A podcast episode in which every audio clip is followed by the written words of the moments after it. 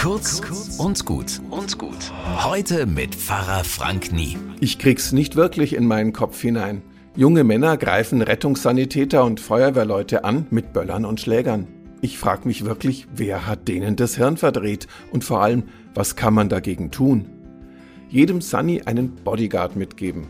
Klingt erstmal ein bisschen komisch, ist es auch, aber warum nicht?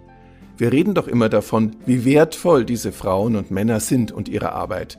Dann sollten wir sie auch schützen, solange es nötig ist. Das tun wir doch auch mit wertvollen Politikerinnen und Wirtschaftsbossen.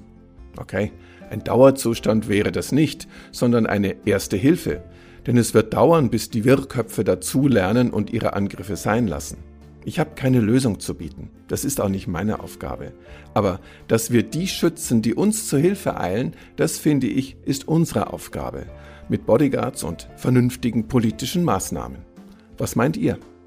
Bis morgen.